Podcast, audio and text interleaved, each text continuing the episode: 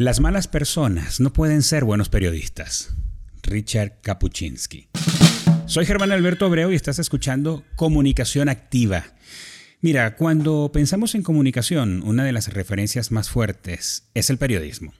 Tanto que a los egresados de esas carreras se les conoce como comunicadores o comunicólogos. El periodismo es un oficio con detractores y defensores, algunas veces respetado y otras tantas despreciado. También el periodista es generalmente un personaje que no pasa desapercibido.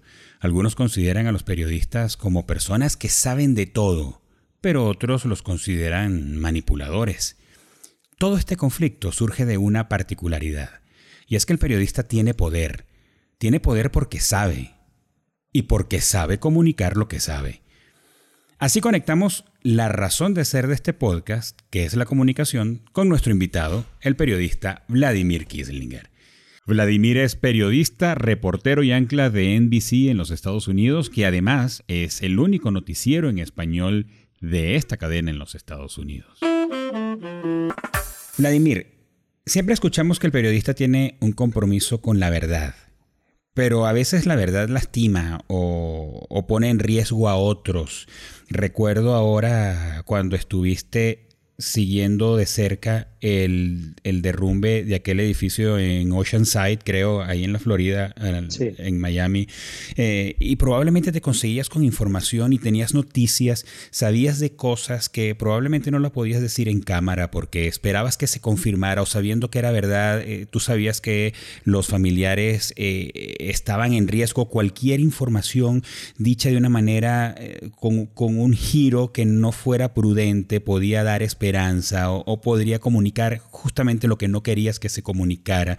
Entonces es, complejo, el, periodista se puede conseguir en esas situaciones eh, complejas. ¿Desde dónde un periodista decide qué comunicar o no? Desde la ética, desde el ser humano, desde el compromiso con el medio. ¿Cómo haces? Tú has estado ahí. qué, qué desafío es ese? Es multifactorial, dependiendo de cada situación. De hecho, cada día, te comento, Germán, en mi caso, yo llego al canal y eh, no tengo tema preseleccionado. Tengo una junta editorial, presento tres temas que considero se deben presentar. Aquí le llamamos pitches, como el béisbol. Cada quien opina, se saca la, el resultado de la opinión y se decide si se saca o no la noticia. Me ha tocado compromiso con el medio me ha tocado em, no publicar noticias por seguridad personal. Tengo un caso de una denuncia en México em, de justamente carteles de la droga. Em, bueno, que no voy a, no voy a ahondar en eso. Todavía estoy investigando la información, pero, pero la orden fue, hey, no se puede sacar ninguna información de este tipo, al menos hasta que no tengamos las confirmaciones de las autoridades, que esas son otras implicaciones, pero desde el punto de vista ético y humano también. Te voy a hablar justamente del, Em, del, colapso de Surfside. Em, este edificio de poco más de 30, eh, perdón, de 12 pisos en el cual murieron más de 100 personas, aproximadamente 100 personas, apenas se derrumbó. Eso fue en la madrugada del jueves. Yo el viernes a las 10 de la mañana ya estaba en, en Surfside. Me mandaron de NBC, me mandaron a, cubrir la información. Em, en una de las entrevistas, entrevistas familiares, entrevistas a personas que lograron salir del, del eh, con vivos y sanos eh, y salvos del, del, lugar. Em, en una de esas entrevistas y ruedas de prensa, cuando se terminó la rueda de prensa con la em, alcaldesa de Miami, ella caminó hacia uno de los trailers donde estaban las autoridades policiales. Y a mí me tocó ver a la alcaldesa quebrada en llanto, con hmm. otras personas también llorando, y llegué a escuchar que ellos, pues sencillamente no daban ningún tipo de esperanza de vida. Eso fue dos semanas antes de que comenzaran a dar partes de personas que, eh, bueno, que se habían encontrado muerta. Es decir, las autoridades sabían mucho antes, incluso probablemente en las primeras, primeras 48 horas, sabían ya que no había vida en ese lugar, pero por un tema de control ellos decidieron y por un tema de manejo de sensibilidad, por las familias, etcétera, eh, ellos decidieron mantener al margen esta noticia. Yo no la pude publicar y entre otras razones, no solo por el aspecto ético, sino porque tú necesitas también autorizaciones de este,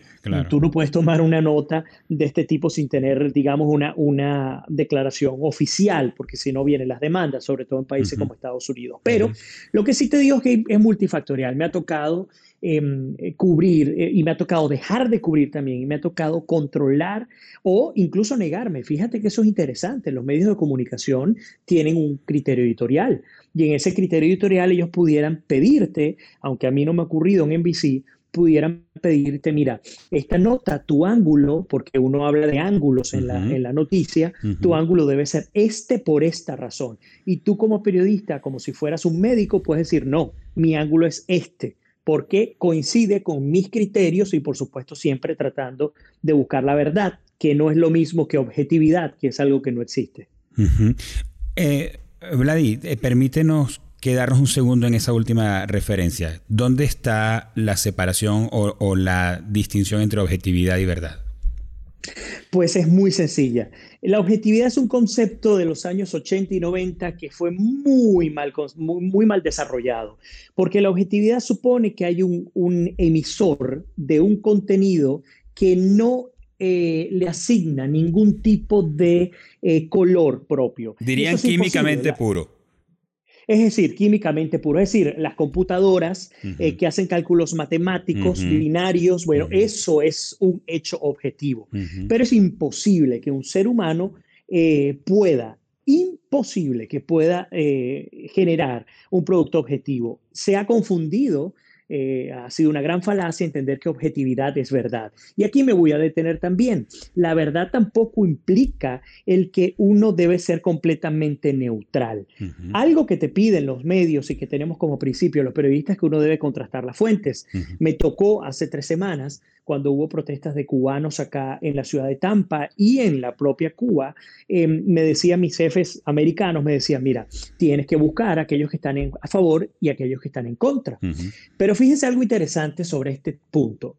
Yo tengo la, yo, todas las notas, todos los hits, todos los videos, todas las historias que cubro, las cubro bajo mi óptica. Si yo tengo al lado un colega periodista, ese colega periodista puede cubrir la nota con una óptica totalmente distinta. Ahora, ¿qué hace que una sea cierta y otra no? La mentira. Muy sencillo. Si yo estoy manipulando a través de la mentira, entonces yo estoy eh, rompiendo principios éticos que además nosotros prometemos eh, cumplir cuando nos graduamos como periodistas. Yo, por ejemplo, pudiera estar en contra de la vacunación del COVID-19 o pudiera estar a favor. En mi caso, yo estoy a favor y conozco periodistas que están en contra, pero cada uno tiene su punto y ambas son verdades en función a los criterios que tiene cada quien. Así que es, digamos que esa línea se difumina, se difumina muy fácilmente porque va a depender del criterio del periodista. Lo que sí procuramos para que no prive solamente una historia que uno quiera contar es buscar fuentes que puedan contrastar para que nuestra audiencia decida qué es lo que quiere hacer. En mi caso hoy, por ejemplo, tengo la nota de Omicron, de esta nueva variante, de esto que ha llegado a 36 países, y bueno, busqué a una infectólogo del Tampa General Hospital, busqué a una investigadora del Departamento de Salud de USF y busqué a un biólogo para que cada quien diera su opinión desde su perspectiva. Eso es un poco buscar eh, la mayor amplitud posible en una idea que va a salir de un criterio propio de lo que considero que es la variable Omicron. Eso nos pone en la discusión filosófica y además tan longeva de que no hay una verdad absoluta, más bien es la verdad y tiene diferentes ángulos, cada quien desde donde la está viviendo o con el, eh, el background que tiene, ¿verdad? Lo que ha vivido, sus experiencias, lo que conoce. Sí, totalmente. Y fíjate que eso me hace recordar eh, cuando era profesor del área de publicidad, un gran autor, Al Rice, él decía, y tiene que ver con la imagen propia, ¿no? La verdad se parece a la imagen.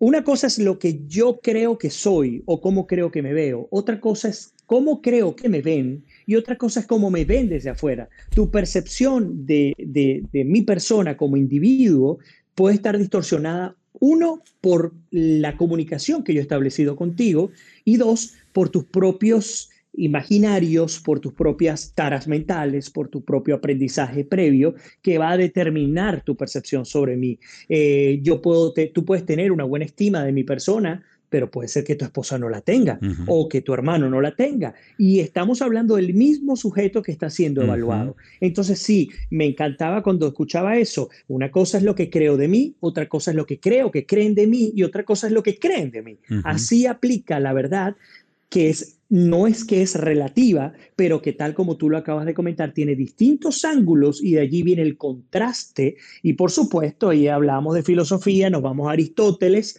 y por supuesto podemos pasar aquí cuatro horas hablando de eso. sí, me, hace regresar a la frase con la que abrimos eh, este episodio de Richard Kapuczynski que dice, las malas personas no pueden ser buenos periodistas. Puedes tener un ángulo diferente y pueden haber periodistas con ángulos diferentes, pero si se hace periodismo desde la maldad o desde un objetivo o un plan premeditado que le hace daño a alguien, pues ya no es buen periodismo. Así es, y yo lo he visto, Germán, lo he visto muy de cerca eh, no solamente hablar de maldad, sino cuando conviertes el periodismo en una herramienta para beneficiarte por encima de una vocación, porque el periodista es una vocación. Fíjate, te voy a poner este ejemplo. Con el concepto de América Noticias, que estuve cinco años, Germán, yo comencé a ver, entro como inmigrante a Estados Unidos, protegido por el país, ante una cantidad de situaciones que se presentaron en Venezuela cuando era director de la Escuela de Comunicación, em, pero llego aquí y llego al final de la línea para montarme en un bus. ¿A dónde voy? Y esto es una metáfora. Yo tuve que aprender a ser handyman, obrero, eh, plomero, carpintero, electricista, y yo viví de eso durante cinco años, pero terminaba mis labores de handyman o de facility guy, como le llaman acá, y eh, me bañaba, me arreglaba, me cortaba la sed, me tapaba la serie y me la curaba y me sentaba en un micro, en frente de un micrófono de manera gratuita, entendiendo, digo gratuito para que la gente entienda al principio, pero para mí era una inversión, entendiendo que yo tenía una vocación que iba a llevar adelante independientemente del dinero. Entendía cuál era el posicionamiento de marca personal, sí, por supuesto, yo estudié eso y las herramientas de, formación son indispensables. Aquí de ninguna manera estoy incitando a que la gente no estudie, es todo lo contrario, em, pero em, esas herramientas me permitieron comenzar y te puedo decir algo eh, la gente, Germán, mi propia familia, mm, se burlaba al principio y me decía, es que a ti no te ve ni tu mamá, tú, no se conectan ni dos personas en tu, en tu podcast o en tu vídeo o lo que sea. Y yo les decía, esto es una peregrinación. Así es. Yo estoy peregrinando este camino el tiempo que me lleve y voy a llegar. Entonces, ¿a dónde voy? Y, funcionó. Hoy en día estoy en NBC y les cuento algo yo no me postulé en NBC. A mí me llamaron de NBC para entrar acá en el canal. Es una cosa increíble y no es por, no es por falsos egos, sino que estoy diciendo el esfuerzo y la peregrinación y la pasión y la constancia en este tipo de, profesión, pues rinden su fruto. Hacerlo bien, hacerlo bien, con una motivación sana. Y, con, y, con, cansancio, porque yo entiendo que hay caídas también, pero volviendo al tema de la, de la, de la maldad y de, y, de, y de, las malas personas, mira, hay personas que se cansan y se quieren ir por el camino fácil y comienzan a utilizar este, estos medios eh, que tienen a su mano para sus beneficios. Cosas tan, tan, tan burdas como, bueno, resulta que los periodistas le bajan la calidad a sus contenidos porque lo que quieren es comenzar a comer gratis en restaurantes, comenzar a ir a conciertos de, de música gratuitos. Entonces comienzan a desviar lo que era una pasión para obtener simplemente beneficios personales, ni siquiera por necesidad, por gusto. Entonces, eso es muy triste porque no solo que te terminas convirtiendo en un palangrista, sobre todo cuando vas al tema político, sino porque has entendido que tienes una herramienta muy fuerte que te abre las puertas, te abre las puertas, pero cuando te abre las puertas tú puedes estar incluso dañando tu mismo entorno y a tus propios colegas. Así es, así es. Vladimir, eh, hacemos, eh, nadamos hacia arriba, hacia la superficie de nuevo y hablemos de el, el periodismo transmedia. Tú has ejercido el periodismo transmedia y ahora que nos cuentas lo de Américas Noticia, volvemos a pasar por allí. Estás en la televisión ahora y además lo que haces para una plataforma eh, y para un formato, eh, haces los ajustes para ir a un formato digital. Yo recuerdo haberte visto en más de una ocasión que terminas eh, de dar las noticias al aire en el canal de televisión y te das media vuelta, sales del aire y vienes con la audiencia que tienes en, en Instagram, allí en un live en Instagram y haces desde otro enfoque, con otro lenguaje, con otra manera de conectarte con personas que sabes que están allí, eh, dar la misma información. Entonces, haces, haces esa migración, por llamarlo de alguna manera manera. ¿Qué estás leyendo hoy día en las tendencias tanto adentro de los medios como en la gente? ¿Cuál es el futuro de los medios tradicionales como la televisión y la radio versus estas nuevas plataformas que además son de acceso masivo y para cualquier persona? Te lo puedo decir ya, además te lo puedo decir por, en términos corporativos. Em, para los que no lo conocen, las mediciones de rating en todo el mundo y en las principales ciudades, por supuesto, y países del mundo eh, desarrollado, eh, obedecen a grandes plataformas, entre ellas la Nielsen, por ejemplo, que son los famosos números de Nielsen. Esos números son hits a partir de dispositivos que tienen, eh, dispositivos receptores que tienen señal normalmente o abierta o por canal, principalmente por cable, em, para determinar cuántos hogares y por cuánto tiempo estuvieron conectados a tu señal y no a la señal de la competencia. Esos hits en menos de dos años van a dejar de medirse. Imagínate algo histórico, porque Nielsen ha medido durante décadas completas. Y van a dejar de medirse porque hoy en día estamos hablando de clics y no de hits. Lo que más se está vendiendo hoy en día es cómo se mueve la interacción con tu audiencia. Por ejemplo, nuestra página web tampahoy.com, que es un apéndice de nuestro canal WFL News Channel A de NBC, es una página que tiene el deber de mover mínimo un millón de clics al mes. Mínimo. Y ese es, el, es el objetivo. Y esa página se alimenta o se retroalimenta, porque la página también genera contenidos para, es bidireccional, genera contenidos para, el, para, para la televisión, pero lo hace utilizando la, multiplataforma que, con, la que contamos nosotros, los distintos noticieros en inglés, en español, investigaciones, transmisiones, etc. Pero se, se adapta, como tú lo dices, el lenguaje audiovisual. Hoy en día, la gente, los vendedores, el equipo de mercadeo de los medios de comunicación sale a venderte, pero sale a venderte integralmente. No te sale a vender un canal como lo hacía antes y decía, mira, este es mi número Nielsen, yo estoy pegando 13 puntos de audiencia. No, Ahora estamos hablando de cuál es mi presencia en cada uno de estos lugares y cuál es el perfil de quien me está consumiendo. Hay coincidencias, como en el caso de Nielsen, que antes ya se sabía cuál era el perfil de las personas que nos veían.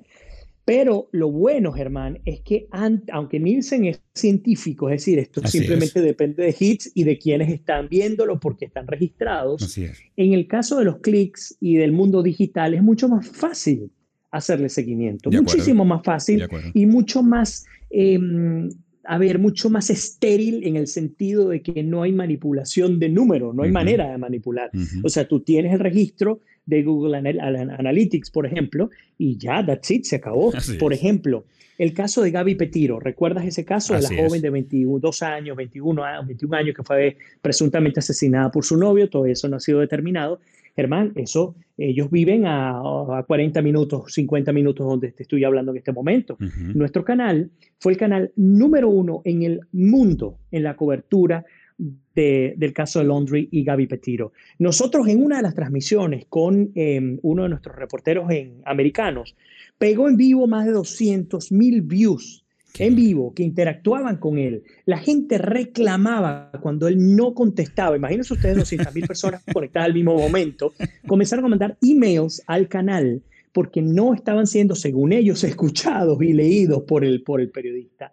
Eso te habla de cuál va a ser el destino de la televisión. No es que se va a eliminar, ni tampoco la radio se va a eliminar, así como no se eliminó la prensa escrita eh, o la prensa digital. Pero todo va a ir a un proceso de una especie de mimetización eh, que va a terminar convirtiendo esto en una gran masa mediática que ojalá y termine de borrar las barreras entre la definición de radio, televisión, digital, impreso, que se entienda que aunque son distintas subdivisiones, todo se esté dentro de un mismo paraguas. Y de esa manera todos trabajan integrados, porque te voy a decir algo, lo que ocurre con los medios tradicionales como el nuestro es que es difícil, la resiliencia, la resistencia al cambio es enorme, porque tienes personas que tienen 30 años haciendo televisión, 40 años haciendo televisión y no terminan de entender que lo digital y lo eh, digo digital en términos de la internet y lo que producimos en, nuestros canales de televisión tienen que ser un mismo producto con digamos, lenguajes adaptados, pero sigue siendo exactamente el mismo producto. Así es. Eh, recuerdo eh, haber escuchado a alguien haciendo esa, hablando exactamente eh, desde tu perspectiva, usando la analogía de una casa cuando estamos en una casa no decimos, bueno, mi lugar favorito es mi recámara, de ahí entonces ya no me muevo. O cuando tienes hambre te vas a la cocina y dices, bueno, mi lugar favorito es la cocina, ya mi recámara pasó a la obsolescencia. No, es, cada lugar tiene una manera de consumirse, tiene una manera de desarrollar hábitos y tiene una audiencia. Quizás los chicos prefieren la sala con la televisión, los matrimonios prefieren la recámara, eh, hay un momento donde se prefiere la cocina y así va a ocurrir, así se van a ir acomodando las plataformas, eh, bien sea offline o online, pero todas van a empezar a cohabitar cada quien en su espacio. Y eso es muy importante, esa analogía, y la completo con otra. Es como cuando hablamos de la, del individuo. El individuo, el, individuo tiene, o el ser humano, tiene la capacidad de, de, de tener múltiples personalidades en función de, la persona que tiene enfrente. Correcto. Si yo estoy en un partido de fútbol con mis amigos, yo no voy a hablar con un lenguaje técnico, ni siquiera voy a hablar con la entonación que estoy hablando en este momento contigo. De acuerdo. Si estoy con mis hijas, si estoy con mi, eh, con mi pastor, si estoy con, con un grupo de músicos, si estoy en una fiesta, tú cambias, tienes la capacidad de cambiar. Ahora la pregunta es, ¿por qué cambiamos, Germán? Porque hay una necesidad. ¿Y cuál es la necesidad? Bueno, uno tiene que empatizar y por supuesto como consecuencia de la empatización tener la oportunidad de ingresar en un grupo, de ser escuchado, de ser atendido, de integrarse, etcétera, etcétera. Así es la comunicación. Cuando tú hablas de la adaptación en las distintas plataformas, es exactamente igual a lo que uno hace en la vida privada. Se me dañó el vehículo y tengo que irlo a llevar a un mecánico. Yo hablo con un mecánico de una manera eh, tengo que resolver tal problema con, los, con la maestra de mi hija, pues también lo voy a tener que hacer de otra manera. Y así sucesivamente, así son los medios de comunicación. Vladimir, hemos consumido el tiempo que teníamos previsto para esta charla. Si eh, nuestra audiencia pudiera recordar una sola cosa o tuviera que recordar una sola cosa de lo que hemos hablado hoy acerca de la comunicación y el periodismo, ¿qué quisieras que fuera? A ver, eh, yo creo que la última que acabo de comentar, entender que eh, debemos estar claros de cuál es la necesidad que tengo de comunicar y a partir de cuál es la necesidad que tengo de comunicar, cómo la puedo hacer llegar de manera más eficiente a mi audiencia. Y dejar de pensar, estoy hablando en términos periodísticos, pero voy a hablar ahora como ser humano. Si yo quiero llegar a una persona y que esa persona me entienda o que ese grupo de personas me entiendan, yo debo saber quiénes son esas personas. Debo saber cómo piensan, qué sienten, cuáles son sus frustraciones, cuáles son sus alegrías, eh, qué esperan en la vida, em, eh, qué quieren hacer, eh, cuál es el mejor momento en el que están de, humor. Yo creo que eso es lo más importante y a partir de allí les aseguro que comienza a ser mucho más efectiva la comunicación y por supuesto los resultados. Vladimir, me quedo con una frase que dijiste empezando la conversación. El comunicador tiene una necesidad sobresaliente de expresarse. Gracias por eso. Vladimir, eh, te deseamos el mayor éxito allí donde estás. Gracias por representarnos también, especialmente a la comunidad hispana y gracias por tu compromiso con la educación. Gracias a ti, Germán. Un abrazo enorme. Feliz día. Feliz día. Amigos, gracias por habernos acompañado en este episodio y recuerda que en kipusmx.com tenemos más recursos sobre comunicación disponibles para ti. Y además desde allí también puedes conectarte con nosotros para servirte en lo que podamos ser útiles para potenciar tus estrategias de comunicación. Mi nombre es Germán Alberto Abreu y nos escuchamos en el próximo episodio de Comunicación Activa. Este episodio llegó a ustedes gracias al profesionalismo de Mariana Moreno en la producción y Anthony Castillo en la edición y montaje. Comunicación Activa es una producción original de Kipus.